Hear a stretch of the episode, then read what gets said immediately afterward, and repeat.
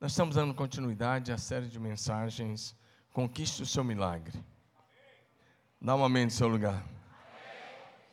E a razão de estarmos pregando essa série de mensagens, talvez você está, talvez você não está entendendo. Primeiro, nós queremos encorajar você a crer na palavra como ela é e a viver o que ela diz. Que Jesus diz que nós podemos viver como igreja nesses dias. Posso ouvir amém se você está me entendendo?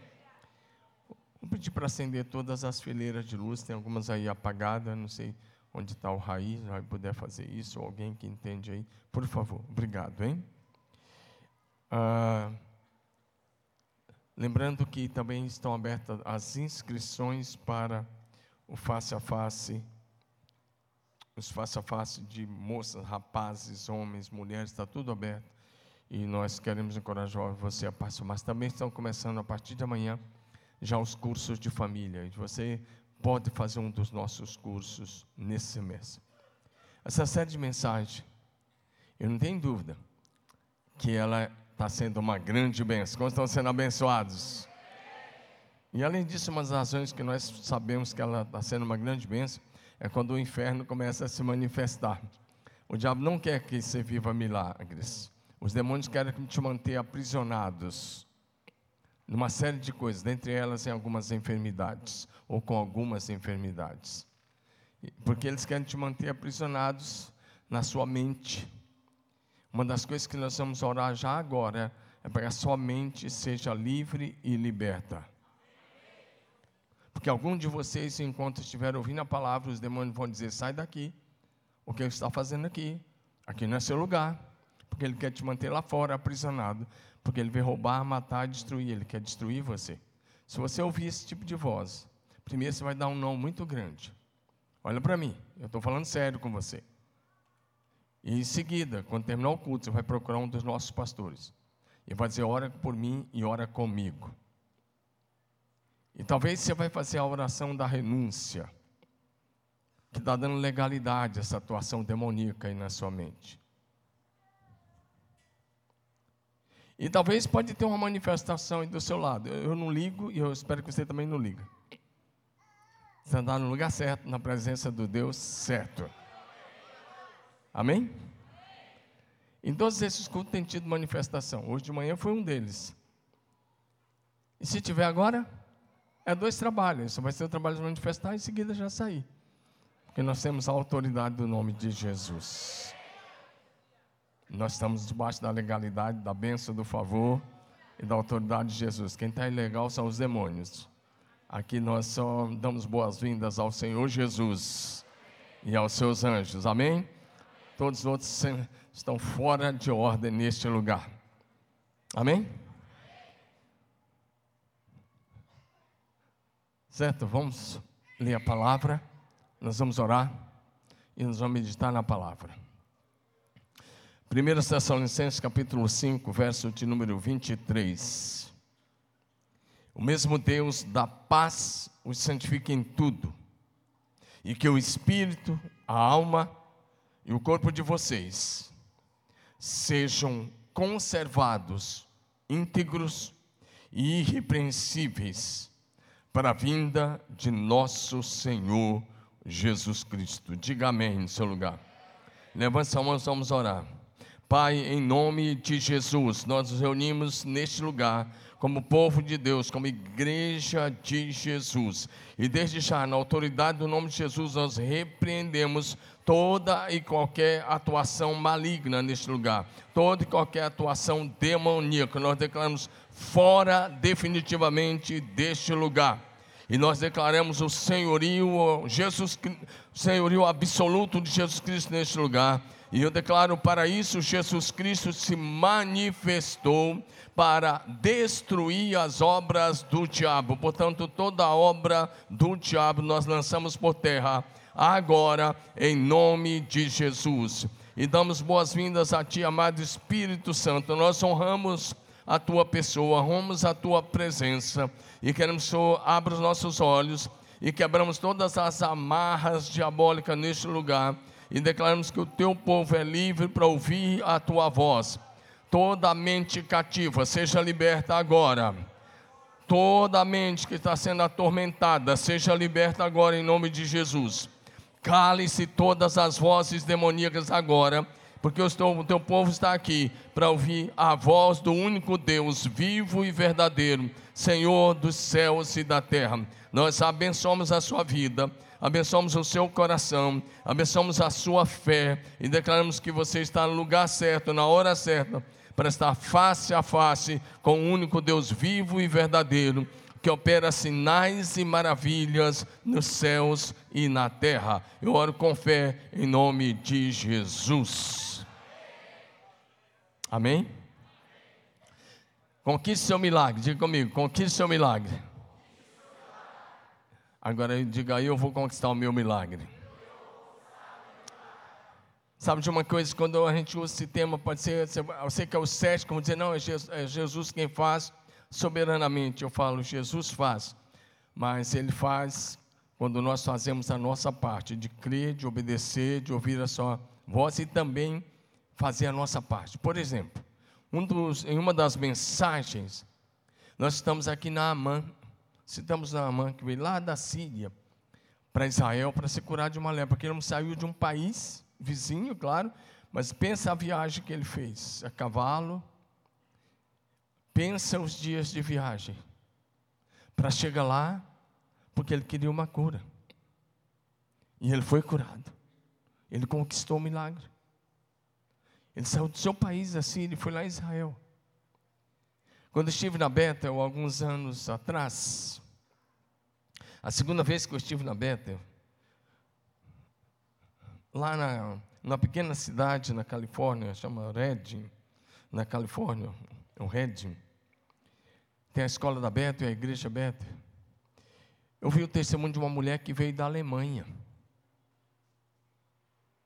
Lá eles têm uma escola de cura no sábado de manhã, como a gente tem aqui. E aquela mulher ficou sabendo disso, ela estava com câncer, numa situação bem difícil. E ela pediu à família que ela queria vir. E ela saiu da Alemanha, ela foi até a Califórnia. Ela foi até o interior da Califórnia. Ela foi até aberto. E ela ficou lá várias semanas, recebendo oração todos os sábados, até que ela foi completamente curada. Aquela mulher estava lutando pelo seu milagre. Então você não está aqui para assistir um culto, uma palestra. Quantos aqui precisam de um milagre? Levanta a mão. Então não é apenas ouvir, é agir pela fé. Amém? Vamos juntos? Nesse texto que lemos, o apóstolo Paulo está escrevendo a igreja em Tessalônica. E o apóstolo Paulo, ele está dizendo algo muito lindo aqui. Ele manifesta aqui uma matéria que na teologia é chamada de tricotomia. Como você sabe, Deus é trino. Deus se manifesta em três pessoas: Deus Pai, Filho e Espírito Santo. O homem não é trino, mas o homem é uma tricotomia. Quando falamos homem, homem e mulher, o ser humano, ou seja, você é um espírito eterno que tem uma alma eterna e habita num corpo temporário. Diga isso, eu sou uma alma eterna Vou começar de novo. Diga, eu sou um espírito eterno, criado por Deus. Uma alma eterna, criada por Deus. Um corpo temporário, vivendo temporariamente nessa terra e me preparando para a eternidade. Amém? O período da terra é é um período temporário onde você está apenas se preparando para a eternidade com Jesus. Então Paulo olha e diz para a gente nessa dicotomia humana do ponto de vista de Deus. Ele está dizendo mais ou menos assim: a vontade de Deus é seu espírito salvo, sua alma liberta e seu corpo saudável. Diga comigo, a vontade de Deus é que eu tenha espírito salvo, alma liberta, corpo saudável. E a parte, em todas as partes, tem também a, da, da, do seu ser, você pode fazer alguma coisa. Porque para ter o seu espírito salvo, você precisa entregar sua vida a Jesus Cristo. Nascer de novo, novo nascimento é do seu espírito. Para ter sua alma liberta, você precisa querer. E parar de dar legalidade aos demônios, porque a possessão demoníaca acontece no campo da alma. E para ter o corpo saudável, primeiro você pede a bênção de Deus, mas segundo você se cuida. Se alimente corretamente, faça uma boa academia e cuida. Amém? Afinal de contas, ele é o templo do Espírito Santo. Diga aleluia. Porém, mediante a revelação da Bíblia Sagrada, nós podemos afirmar que a vontade de Deus é que você desfrute de saúde integral. Diga comigo, saúde integral. Ou seja, que em todas as áreas da sua existência você seja saudável todos os dias da sua vida. Não é vontade de Deus que você vá de doença em doença, não. A vontade de Deus é que você vá de glória em glória, de fé em fé, de revelação em revelação, de poder em poder, de milagre em milagre. Dá um aleluia aí. Presta atenção numa coisa: os milagres fazem parte do plano de Deus para que você possa desfrutar de perfeita saúde, com pleno vigor físico, plenamente equilibrado e abençoado, mente plena em Cristo, diga amém, a mente de Cristo e espiritualmente ainda mais saudável, para que você possa cumprir o propósito eterno de Deus para a sua geração. Você fala, ah, pastor, eu estou dependendo de uma série de coisas. Comece a depender mais do Espírito Santo. Amém? Ore antes de fazer qualquer coisa.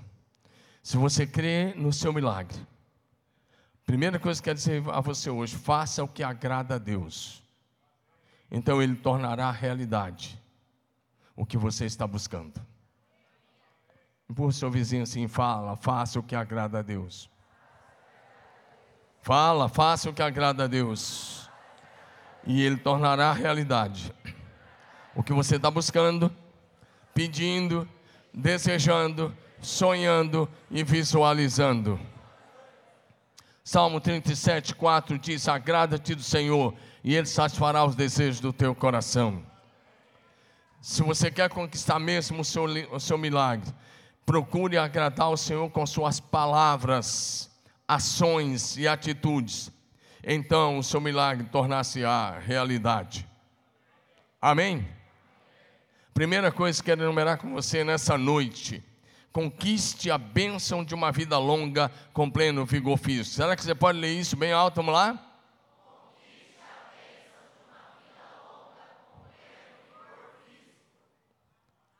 Amém? Conquiste a bênção de uma vida longa. Não para ficar ocupando a terra inutilmente, mas para cumprir o propósito eterno de Deus para a sua vida. Para ser bênção para muitas pessoas, para ser um referencial de céu na terra, um referencial de Deus para os homens. Diga amém. Sim, uma vida longa, você fala assim, é Deus quem dá, claro, mas você faz a sua parte para colaborar com uma vida longa. Amém ou não? Você vai ver como é que você faz. Primeiro lugar, deixa eu fazer uma pergunta. Hoje é dia dos pais, deixa eu fazer uma pergunta. Quantos aqui foram ou são bons filhos? Levanta a mão. Então a galera aí que nem levantou. Porque a primeira coisa que a Bíblia diz, quem tem ter vida longa precisa ser bom filho. Olha o que está em Êxodo capítulo 20, versículo 12. Livro de Êxodo, capítulo 20, verso 2, diz para a gente que vida longa é a bênção de Deus para quem honra o pai e a mãe. Honra teu pai e tua mãe, a fim de que tenha vida longa. Diga comigo, vida longa na terra que o Senhor teu Deus te dá. Primeira coisa, vida longa é resultado da bênção daquele que honrou ou está honrando o pai e mãe. E detalhe, presta, presta atenção no detalhe. Se eu não conseguir, bichão, você vai ter que subir aqui. É meu filho quem eu estou falando assim. Ele já pregou de manhã. Agora, presta atenção numa coisa: a Bíblia não diz para você honrar seu pai se ele for bonzinho.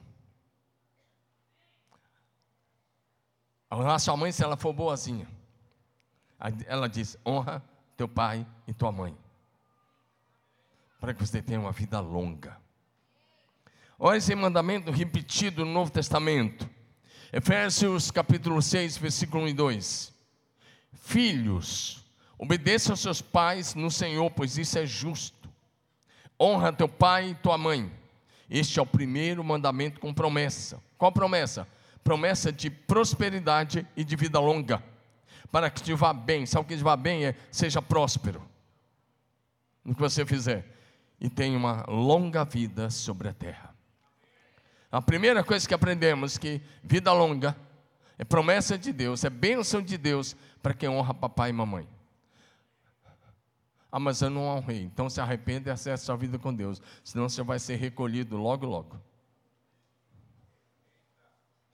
Ué. Amém? Pergunta, agora eu pergunto de novo: você está honrando o papai e a mamãe? Segundo lugar, vida longa é promessa de Deus para quem confia na palavra do Senhor e ama Jesus de todo o coração. Quantos aqui amam o Senhor de todo o coração? Salmo de número 91, versículos 14 a 16. Por favor, leia comigo, participe lendo comigo. Olha para frente, está aí, nos, está aí nos telões. Deus diz: quem que diz?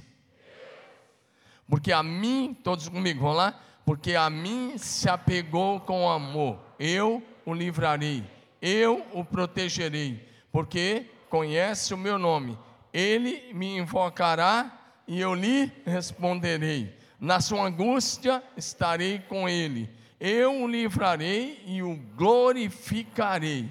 Vou saciá-lo, todos a igreja, vamos lá?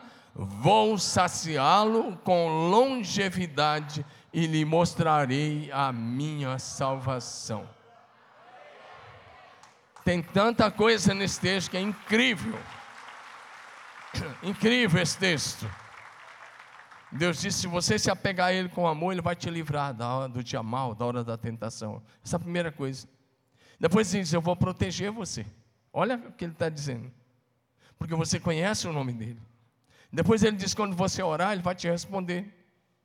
No dia da angústia, ele diz: Eu vou estar com você. Eu vou livrar você. Diz: Mas eu vou te glorificar. A salvação tem três estágios. Quando você entregou sua vida para Jesus, você foi perdoado, e esse estágio é chamado de justificação. Seus pecados foram justificados. Não tem mais condenação sobre a sua vida. Diga amém. No momento você está vivendo a salvação presente, a santificação a sua santificação, é desenvolvimento, desenvolvendo a salvação no presente, mas no futuro você vai ser glorificado. Amém ou não? Esse corpo que é temporário, ele vai ser glorificado. E do dia que ele foi glorificado em diante, ele vira um corpo eterno. Dá um glória a Jesus aí. E aí o texto diz mais: eu vou dar uma vida longa, longevidade. Por que, é que você não dá um amém? Diga, Débora. Fala comigo, longevidade. Ou seja, vida longa é promessa de Deus. Diga no fim, a salvação é eterna. Diga aleluia. Então, amigo, a vida longa é a infalível promessa de Deus para você que ama o Senhor de todo o seu coração. Você fala, eu conheço muita gente aí que não ama nada e está aí vivendo. Fique tranquilo, porque quem não ama o Senhor é só aqui na terra. Mas você ama o Senhor. E vai continuar por toda a eternidade. O Senhor Deus te mantém, preste atenção nessa. É vontade de Deus manter você com saúde física, emocional, psicológica, mental. É vontade de Deus manter você com equilíbrio em todas as áreas, saudável em todas as áreas. Sabe para quê? Para que você cumpra o propósito e a missão que Ele te confiou. Imagina você doente não vai cumprir o propósito. Você num leito, dificilmente de, de doença, de hospital, dificilmente vai cumprir o propósito. Mas você é saudável, com pleno vigor físico, no poder do Espírito Santo, você vai cumprir o propósito. Então Deus é o grande interessado em manter você saudável, tanto na mente, na alma, no espírito, para que você cumpra o propósito dele. Dá um glória a Jesus aí. Agora presta atenção.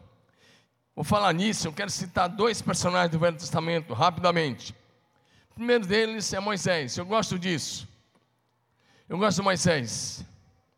Porque os primeiros 40 anos ele viveu no palácio. O segundo período de 40 anos ele viveu no deserto, na casa do seu sogro Jetro. Pegou muito sol do deserto, cuidando das ovelhinhas do seu sogro. Mas o terceiro período, a vida dele dividida em três períodos de 40. Terceiro período foi liderando o povo de Deus. E esse período liderando o povo era um período de muito estresse. Muito estresse. Liderando uma igreja desse tamanho, liderando uma construção, liderando uma série de coisas, já tem muito estresse na minha vida. Agora imagina ele que liderava 3 milhões de pessoas. E que todo dia tinha gente reclamando de alguma coisa. Até da falta de água, da falta de comida, e lembrando de uma série de coisas. Agora, Moisés escreveu um salmo. O Salmo 90. O único salmo que, de Moisés tem 150 salmos, mas o único que foi de Moisés foi o Salmo 90. E no Salmo 90, versículo 10, Moisés escreveu que o melhor da nossa vida é 70 anos. E se alguns, pela sua robustez, chegam aos 80, ou, pelo seu vigor, chegam aos 80, ele diz: nesse caso, o melhor deles é canseira e enfado porque tudo passa rapidamente e nós vamos. Isso é Salmo de Moisés. Minha sogra está aqui, já está vendo de lucro, viu? Já passou dos 70, tem 20 anos, está no lucro, já está né, saldo aí. Brincadeira, estou mexendo com ela aqui. A minha mãe também tem 93, já está no saldo já para 23. Agora, o, o Moisés escreve que o melhor da vida é 70.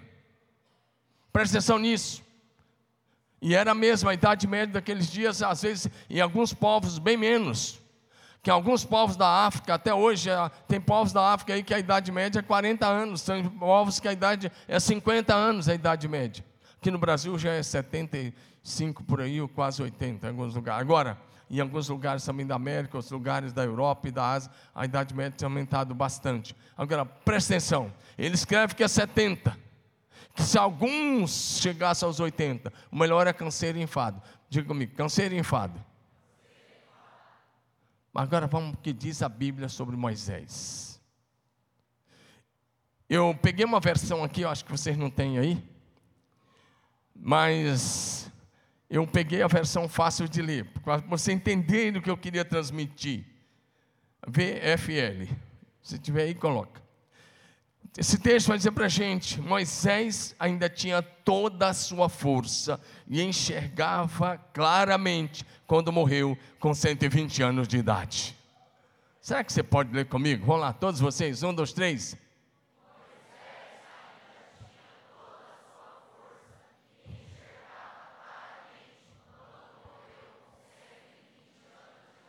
O cara escreveu que a vida era 70 ele passa 50 e 120 anos, ele está com toda a sua força, ou seja, em pleno vigor físico e enxergando bem. Não morreu de doença. Foi Deus que disse: chega, você já cumpriu o propósito. Esse é o jeito do filho de Deus morrer. É quando Deus disse: cumpriu o propósito, vem para casa. Volta para casa do Pai. Eu gosto disso porque Deus está fazendo com um homem que escreveu um salmo e que está na Bíblia. E Deus disse: Eu vou fazer você viver 50 anos a mais do que você escreveu. Mas Moisés estava cumprindo um propósito. Olha para mim, Moisés estava fazendo a vontade de Deus. Porque com 80 anos ele não estava assistindo novela. Ele não estava trocando de canal no Netflix, procurando o próximo filme ou o próximo seriado. Ele estava escrevendo muita coisa que você lê na Bíblia. Ele estava escrevendo Gênesis, Êxodo, Levítico, Número, Deuteronômio. E há quem diga que ele escreveu o livro de Jó. Ele está recebendo revelação do céu, está andando debaixo de revelação e está transcrevendo as revelações de Deus. Dá um amém no seu lugar. Então, se quer ter vida longa, esteja em conexão com o céu. Fala para o seu vizinho, esteja em conexão com o céu. Em comunhão com Deus. Andando na presença. Amém. E não você fica lá a semana toda dando lugar ao outro, depois você vem no domingo no culto e acha que agora você fez seu dever de fim de semana, hoje começo de semana pode pecar mais uma semana. Que cristianismo é esse? Fala para ele, viva essa semana em conexão com o céu. Acorda ele e fala, vive conexão do céu.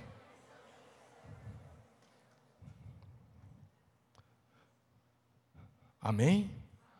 Viver em sabedoria e viver em conexão com o céu alinhado com o coração de Deus. Quem confia, outra coisa que quer dizer a você, quem confia nas promessas do Senhor, desfruta de saúde física, emocional e espiritual todos os dias da sua vida. Quantos aqui confiam nas promessas de Deus? Confia mesmo? Então, por que na primeira coisa que te frustra, você fala assim: vou sair? Vou parar de frequentar essa igreja. Você confia mesmo? Há quanto tempo você não ora mais? Porque quem confia na promessa, olha para ela de dia e de noite e se deixa possuir pelas promessas e não enxerga mais nada para a esquerda nem para a direita, a não ser as promessas de Deus e vai em busca das promessas até que todas elas se tornem realidade na sua casa, na sua vida, na sua família, no seu negócio, no seu trabalho. E eu vou repetir: quem confia na palavra e nas promessas de Deus tem vida longa e plena saúde, com pleno vigor físico. Não é só vigor físico, emocional, coragem e tem estratégia até o fim da sua vida. Então para de olhar para baixo, para de ter pena de você mesmo. Olhe para Deus e declare o poder de Deus na sua vida.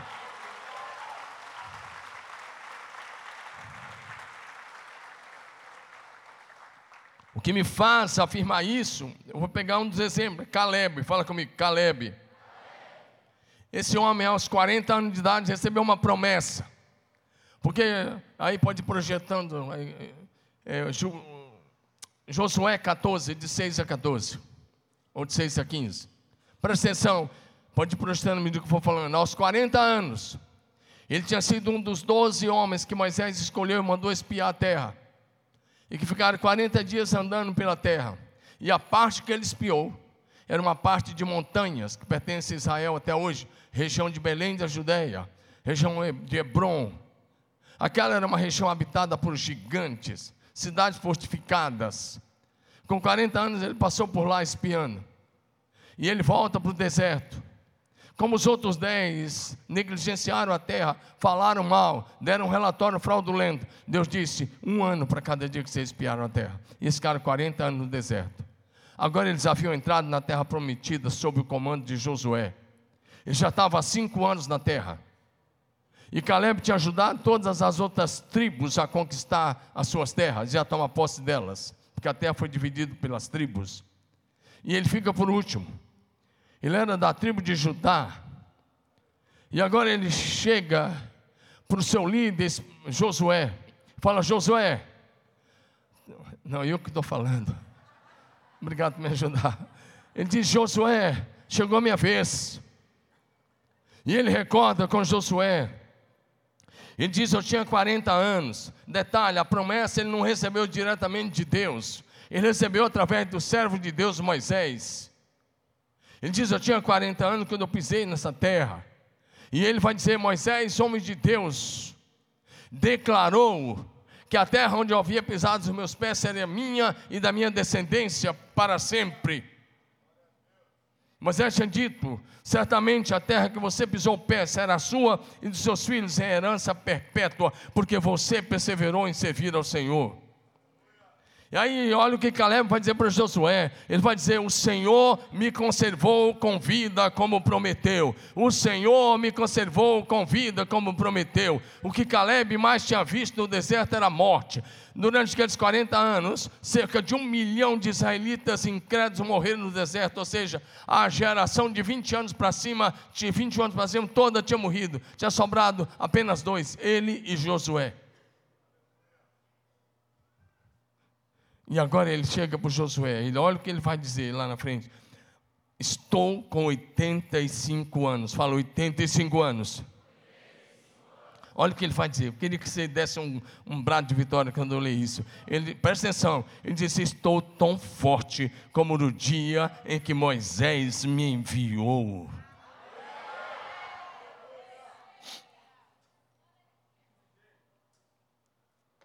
Será que você pode levantar sua mão e dizer assim: Eu estou tão forte? Dá uma data como você se. Eu estou tão forte como que eu tinha 40 anos, sei lá, 41, 42, sei lá, 30 anos. É, tem gente aí, sei lá, declara, fala alguma coisa.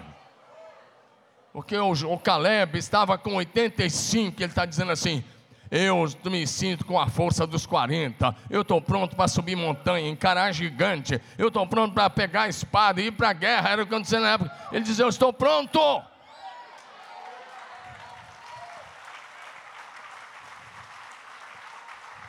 Agora tem uns caras que faz. Eu tenho uma irmã fazendo 60 anos hoje.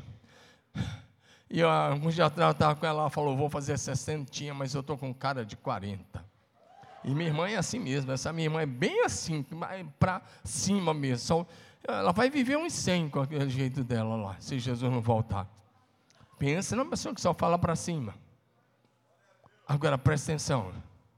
Ela deve ouvir essa mensagem. Um beijo para você, te amo. Agora, é minha irmã Fátima Jardim. Agora presta atenção.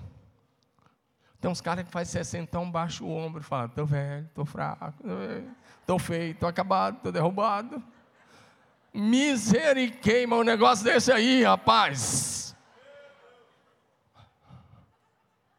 Muda esse sentimento, esse discurso de morte, esse discurso de fraqueza, de pobreza, de que acabou. Erga sua cabeça, não é negar a idade que você tem, é confiar no Deus das promessas, daquelas vão se cumprir na sua vida, como Deus falou, vai acontecer. As promessas podem passar pelo teste do tempo, mas elas se cumprirão no detalhe da sua, no detalhe da vírgula. Aplauda mesmo ao Rei da Glória.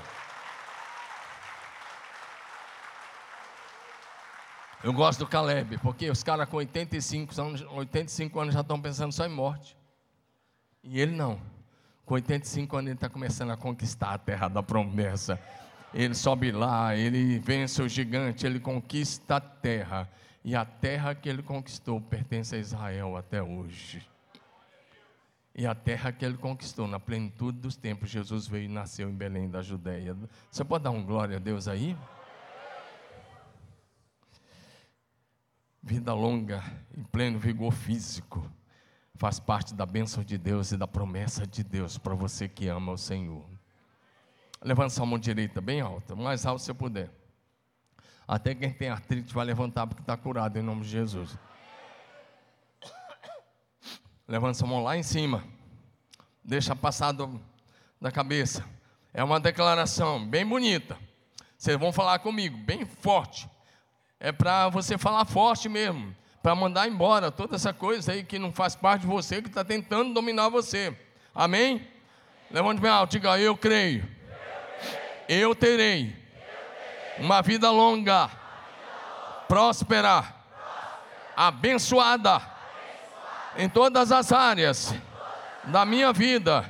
Diga: Eu vou desfrutar perfeita saúde em meu espírito alma e corpo serão conservados íntegros e irrepreensíveis para a vinda do Senhor Jesus Cristo. Aleluia.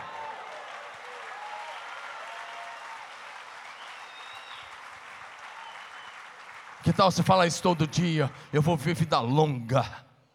Eu vou prosperar em tudo que eu colocar as mãos fazer. Manda embora da sua mente, da, do seu coração, da sua vida, espírito de pobreza, de miséria, todo espírito de morte, todo pensamento contrário. Quando, para com essas orações é, religiosas. Ah, Senhor, se for da tua vontade. Não. não, declara o poder de Deus sobre a sua vida. Declaro que o poder de Deus está em você. Do seu interior fluirão rios de água viva, rios de água viva, rios de água viva fluirão do seu interior pelo Espírito Santo, porque o eterno habita em você. A eternidade está no seu coração. Deus plantou a eternidade no seu coração e o plano de Deus é vida bonita, vida plena na terra e vida na glória da eternidade.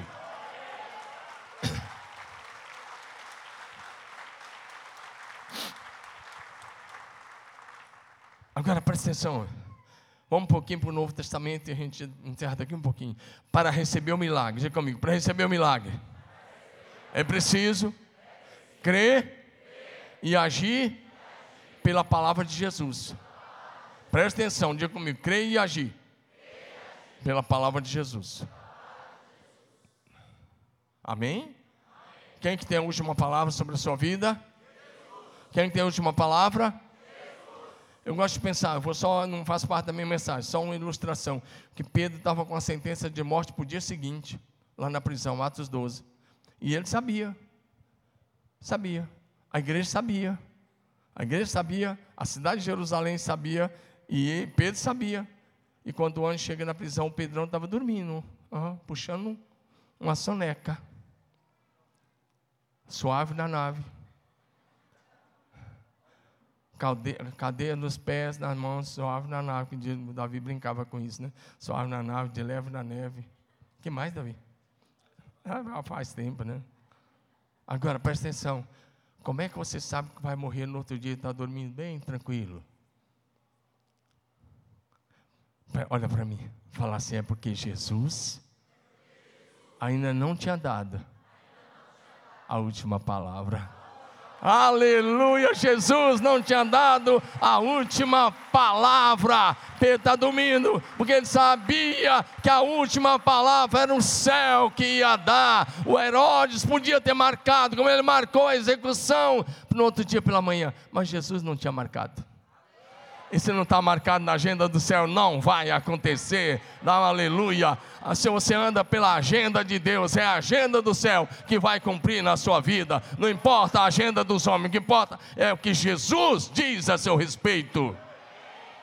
Então o anjo chegou lá e falou: Pedro, você já está solto, tirou as algemas. Levanta, coloque essa roupa, vamos. Enquanto o céu não disser que é o fim, você continuará aqui. Amém? Levanta a mão e diga a última palavra. Só o meu Jesus pode dar, aleluia. Mas então, para você receber o milagre, precisa crer e agir pela palavra de Jesus. Nós amamos os médicos. E a medicina, com certeza, está a serviço de Deus e da humanidade, porque beneficia tanta gente. Tem tantos avanços aí é, científicos são lindos e maravilhosos. E a gente louva a Deus por viver nesse tempo com tanto avanço. Agora, só que tem uma coisa: a palavra final continua sendo de Deus. Presta atenção nisso. Ah, eu quero citar duas coisas só: a cura de dez leprosos. Lucas 17, versículos 11 a 19. O texto vai dizer para a gente: Jesus ia passando numa região até próxima a Samaria. E ele veio dez homens leprosos. Os leprosos daqueles dias não podiam viver na família, com a família, não podiam nem conviver. Os leprosos tinham que, eles não podiam conviver dentro das cidades, eles não podiam conviver em sociedade. Se uma pessoa hoje é rancenise, você sabe, hoje tem cura, mas na época não tinha. Agora, o que aconteceu? Quando a pessoa pegava essa doença, ele era isolado. Para quê? Para não contagiar os demais membros da família. Para não contagiar a cidade. Eles eram expulsos da cidade. Então, o que, que eles faziam? Juntavam e tentava se aproximar um do outro, pequenos grupos de leprosos. Imagina, tinham que conviver. E eles esperando a morte chegar. Primeiro um, depois outro, até que aquela comunidade diminuindo e acabava. Imagina isso. Eu passei num lugar, para mim, um dos lugares mais terríveis que eu vi, chama Rua da Morte. A Rosângela estava comigo. A cidade de Varanasi, na Índia, nós estivemos lá alguns anos atrás, e nós estamos na Rua da Morte. E no final da Rua da Morte onde, é onde crema os corpos, na verdade, onde queima os corpos. E você vai passando na Rua da Morte, tem gente à sua direita e à sua esquerda, naquelas maquinhas. Todo mundo está ali, esperando a morte chegar.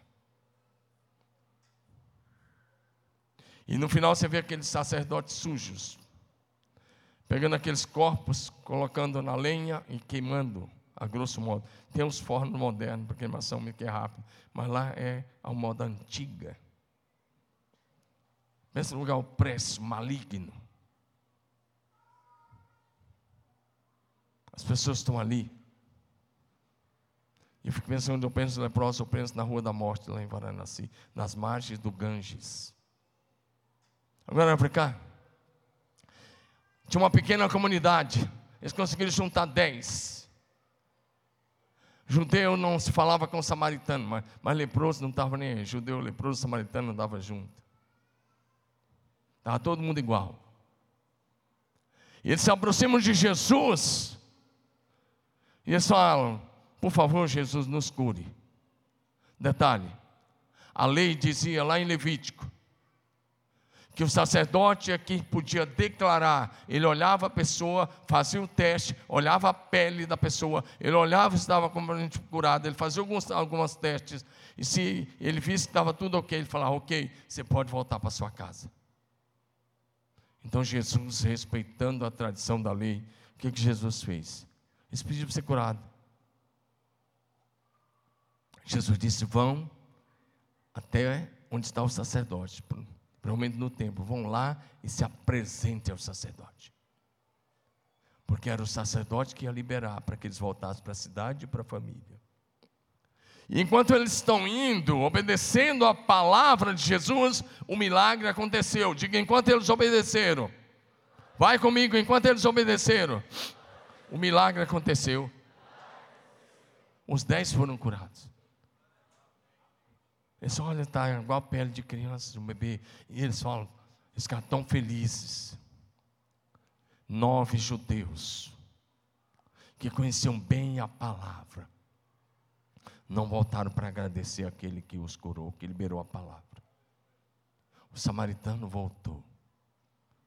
Presta atenção nisso nove homens judeus foram curados. E eles estavam tão felizes que eles foram se mostrar ao sacerdote para voltar para suas casas, para ir para suas cidades, que eles esqueceram de voltar. E eu digo que esses cometeram o pecado da ingratidão. A primeira coisa que eles fizeram depois da cura foi pecar. Às vezes a gente ora, a gente visita, a gente acompanha. E pessoas que às vezes estavam caminhando para a morte, mediante a oração do povo de Deus, é curado, é levantado. E não vem nem num culto para dizer, Jesus, muito obrigado. Quantas vezes eu já vi isso? Eu já cheguei para pessoas curadas de algumas enfermidades, olha para mim, e disse: gente como eu e você, não temos mais o direito de andar no pecado. Volte para a casa de Deus. Eu já disse para algumas pessoas, por que eu falei eu e você? Porque eu fui curado. Então Deus me deu uma grande chance quando Ele me curou. E se você recebeu alguma cura, por favor, saia do pecado. Ele já te curou fisicamente. Saia do pecado para você não caminhar para a morte espiritual. Amém? Mas aquele que voltou, recebeu a segunda bênção. Quem para para agradecer, recebe a segunda bênção. E aquele samaritano voltou. Quando ele voltou, a primeira coisa que ele fez foi se ajoelhar, se jogou, se prostrou aos pés de Jesus e começou a louvar e agradecer o Senhor. Então Jesus olhou para aquele homem e deu a ele a segunda cura. Lembra? Nós somos um espírito que tem uma, temos uma alma e habitando num corpo. Jesus olhou para ele e disse: Vai, a tua fé te salvou. Esse é, a maior, esse é o maior milagre que alguém pode receber a salvação da sua alma. Dá um aleluia no seu lugar, dá um amém no seu lugar. Quem não volta para agradecer é porque é egoísta, está interessado apenas em viver os prazeres do aqui e agora. Quem para para agradecer recebe a, a eterna salvação de graça e pela graça em Cristo Jesus, nosso Senhor. Jesus cura 10, um voltou. Qual é a sua atitude hoje? Mediante o que Jesus tem feito na sua vida, mediante o que Jesus está fazendo na sua família. Curar aqueles homens da lepra era restaurar a dignidade deles para a família e para a sociedade. O Evangelho continua sendo aquele que mais restaura a dignidade do ser humano. Dá um amém no seu lugar. Tenha a atitude daquele que voltou. Esteja sempre na casa de Deus. Para de dar desculpas. Para de um cristianismo sem compromisso. Ah, hoje estou cansado, não vou não. Ah, hoje eu não, hoje não vou. Quando sobrar tempo eu vou. Se você chama isso de fé, eu chamo isso de falta de compromisso. E Jesus chama isso de ingratidão. Não vou voltar, não. Eu vou priorizar ir para minha casa, foi a atitude dos nove. Eu vou priorizar voltar para minha cidade, para minha família. E Jesus diz que quem ama o pai ou a mãe, o filho ou a filha, olha para mim, mais do que ele, não é digno dele. Pastor, é que eu preciso priorizar a minha família. Tudo bem. E por causa disso você vai abandonar a fé. A família é linda e é maravilhosa. Mas a Bíblia diz: buscar em primeiro lugar o reino. Completa para mim. Buscar em primeiro lugar.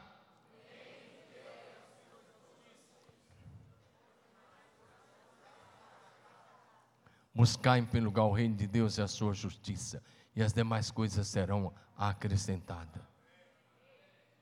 Sua família é linda e é preciosa mas é com a família espiritual que você vai viver a eternidade. Dá um aleluia no seu lugar.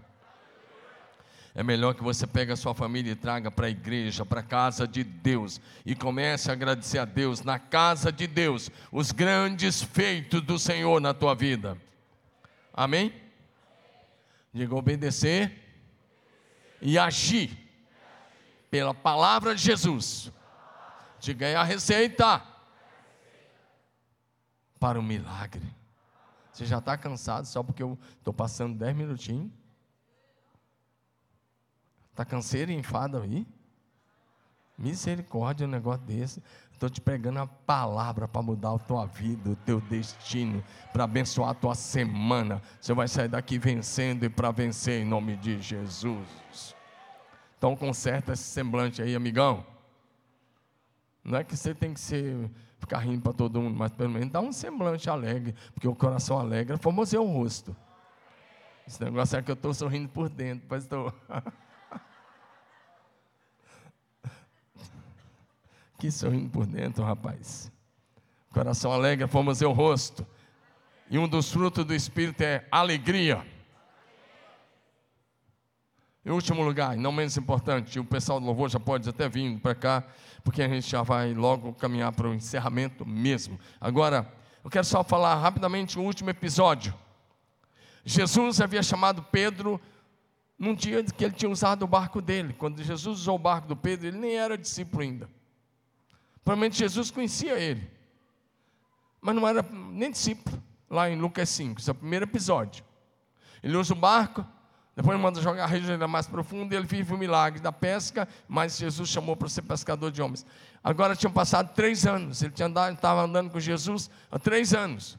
E aí Jesus morre na cruz. Só que antes de morrer na cruz, o Pedrão negou Jesus naquela noite da prisão, você sabe lá. E ele ficou desanimado. Ele vai para Galiléia. Jesus disse que lá era ponto de encontro dele com seus apóstolos.